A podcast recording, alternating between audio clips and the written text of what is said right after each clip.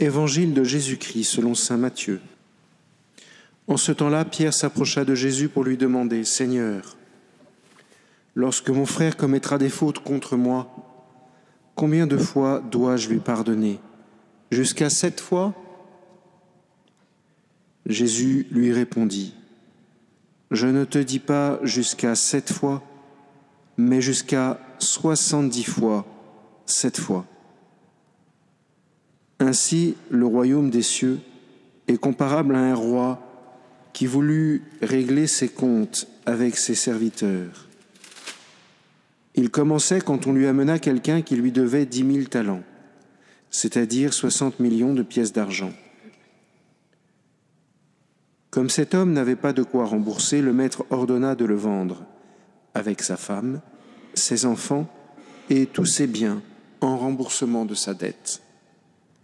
Alors tombant à ses pieds, le serviteur demeurait prosterné et disait, Prends patience envers moi et je te rembourserai tout. Saisi de compassion, le maître de ce serviteur le laissa partir et lui remit sa dette. Mais en sortant, ce serviteur trouva un de ses compagnons qui lui devait cent pièces d'argent. Il se jeta sur lui pour l'étrangler en disant Rembourse ta dette. Alors tombant à ses pieds, son compagnon le suppliait Prends patience envers moi, et je te rembourserai. Mais l'autre refusa et le fit jeter en prison jusqu'à ce qu'il ait remboursé ce qu'il devait. Ses compagnons, voyant cela, furent profondément attristés et allèrent raconter à leur maître tout ce qui s'était passé.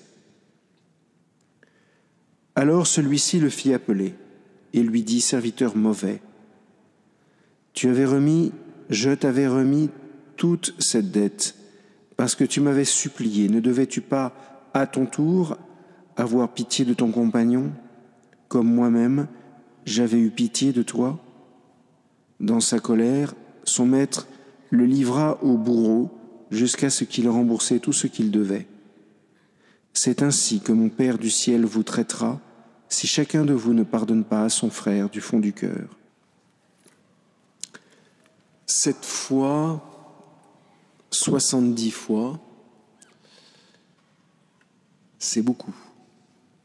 En fait, c'est une façon qu'a l'Écriture de nous dire que nous devons absolument toujours pardonner autant de fois qu'il est nécessaire. Parce que quelqu'un qui ne pardonne pas est quelqu'un qui est en train de se rendre malade. C'est tellement vrai qu'il y a des médecins, des psychologues, des psychiatres qui ont découvert que des maladies pouvaient être dues simplement au fait qu'on n'ait pas pardonné et qu'on ait entretenu une rancœur au fond, au fond de notre cœur. Il y a, ceci dit, bien des choses impardonnables. Et peut-être avez-vous été vous-même victime de choses impardonnables ou jugées impardonnables par la société. Si c'est impardonnable, c'est impardonnable. C'est très important de dire que quelque chose est impardonnable. Mais dans un deuxième temps, le Seigneur nous, nous, propose de pardonner quand même. Parce que sinon, ça va nous rendre malades. Parce que sinon, notre capacité à aimer va diminuer. Parce que sinon, notre capacité à être ouvert aux autres et à faire confiance va diminuer.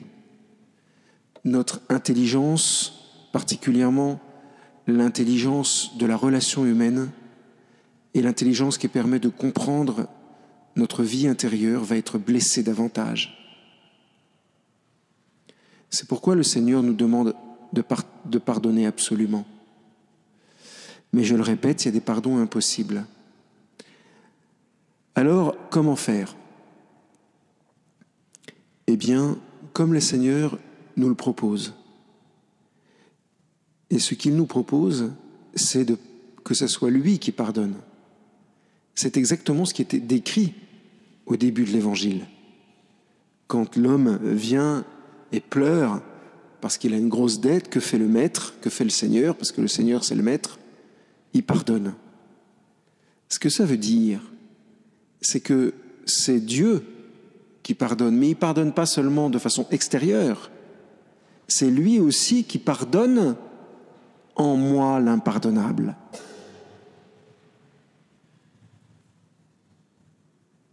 J'espère que je suis clair. C'est le Seigneur qui pardonne en moi. C'est pas seulement moi qui dois pardonner, mais je dois m'ouvrir au, pardon que le Seigneur déploie en moi. Et quel est le signe que je m'ouvre au pardon? C'est simplement le désir. Juste désirer pardonner. Et ensuite, d'une certaine façon, on peut dire que c'est le Seigneur qui fait le reste du boulot. Et ça se fait petit à petit, confession après confession, sacrement de réconciliation après sacrement de réconciliation. Tout doucement, la plaie se referme. Pourquoi est-ce que cette plaie se referme doucement? Parce que la blessure est profonde. Et quand le Seigneur reconstruit une personne, il la reconstruit plus solide qu'avant. C'est toujours comme ça qu'il fait. Et pour ça, il a besoin de temps. Il a besoin aussi qu'on coopère.